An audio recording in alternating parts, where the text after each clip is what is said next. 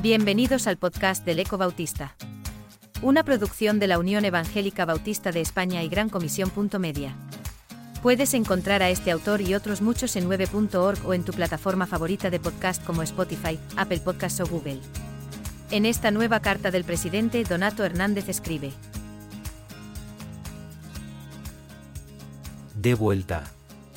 No sé cuántas veces he escuchado esta expresión en este mes.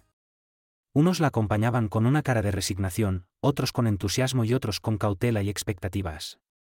Profesores, alumnos y familiares, cada uno con su realidad y su historia que justifica sus reacciones.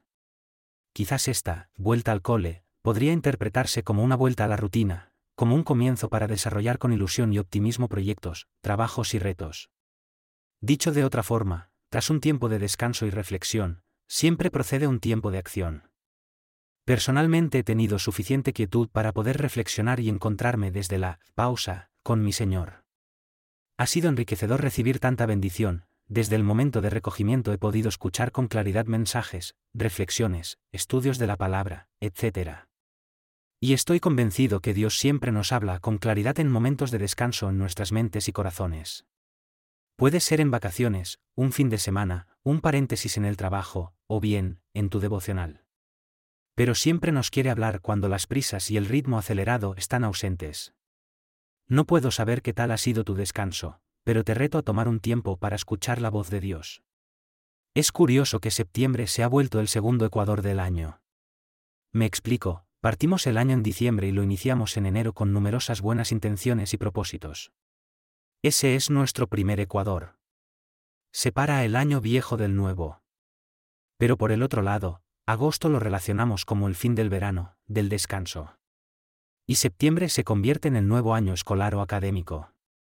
Una oportunidad para iniciar nuevas etapas profesionales, personales, etc. Pues sí, iniciamos un nuevo curso, con nuevas iniciativas, sorpresas y proyectos. Descansamos y estamos, de vuelta, a la rutina. Esto me recuerda momentos similares en las escrituras. Permíteme recordarte al menos tres que explicarán esta reflexión, o por lo menos lo intentaré. Muchos recordarán la historia de Moisés al huir de Egipto.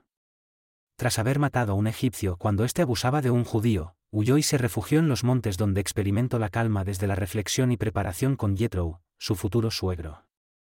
Este tiempo fue muy productivo, pues pudo experimentar la presencia del Señor en aquella archiconocida zarza ardiente. Recibió el llamado de bajar a la rutina y hablar con Faraón. ¿Recuerdas la historia? Seguro que sí. Como consecuencia, Dios usó a Moisés para una gran empresa, sacar a su pueblo de Egipto. Por otra parte, podemos ver la historia de cómo Jonás, ante su negativa de obedecer a Dios, experimentó un gran encuentro con él en las entrañas de aquel gran pez. Momento de pausa donde clamó a Dios y fue libre. Posteriormente, obedeció y predicó en Nínive. Y por último, el apóstol Pablo en el camino cerca de Damasco. Se encuentra con el Señor, y le abre los ojos espirituales, aunque pasa otro tiempo con los ojos velados, donde Dios trabaja en él. Le muestra la necesidad de prepararlo en un momento de desconexión, diríamos ahora. En cada uno de los ejemplos, se refleja al menos dos detalles. Primeramente, se encontraron a solas con el Señor para conocerse más, para recibir enseñanza y preparación no tanto académica sino espiritual. Dios les habló. Y otro aspecto a destacar, sus personalidades. Fueron equipados para un propósito y para ello fue necesario el trabajo del carácter. Dios está empeñado en trabajar nuestra naturaleza y ésta debe transformarse según Él lo desea.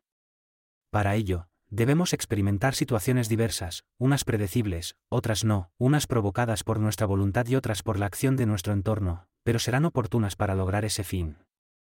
Importante herramienta para sus propósitos. Nuestra atención a su voz, determinará el alcance y desarrollo del propósito de nuestras vidas en este mundo. Siempre hay un momento de subir al monte, como sucedió con los discípulos con Jesús, pero también hay un tiempo de bajarlo. Podemos ver el símil en nuestra unión, campamentos, convenciones, congresos, encuentros espirituales, etc. Donde hemos sido edificados, terminan. Pero esto no quiere decir que la bendición se detenga, todo lo contrario, volver a la rutina siempre es una oportunidad para aplicar lo recibido, para bendecir tras la revisión personal. Este verano he podido asistir, junto a mi familia, a nuestra gran semana de música y adoración SM bajo el lema, Palabra y Vida. Pudimos compartir con distintas generaciones, músicos y realidades en un gran encuentro de una diversidad maravillosa. Ha sido un gran privilegio. Personas comprometidas, hermanos encantadores y asistentes con deseo de bendecir y ser bendecidos. En este contexto, he visto la actitud y aptitud de nuestra juventud. Debemos potenciar estos encuentros y retomar otros eventos donde puedan salir fortalecidos en un contexto óptimo para el crecimiento. Eso será extensible a nuestras iglesias y familias. Tenemos muchas propuestas, congresos con el Ministerio de Misiones Internacionales MMI, y Evangelización y Misiones MM, formación de la UMMBE, encuentros de iglesias en desarrollo, MID, retiro de pastores, nuestras convenciones, hasta nuestras reuniones de junta directiva. Tenemos una gran oferta y os animo a participar de ellas. En breve tendremos nuestra convención, del 16 al 19 de noviembre. Allí nos veremos y compartiremos un tiempo especial y único. No te pierdas este oasis en el desierto.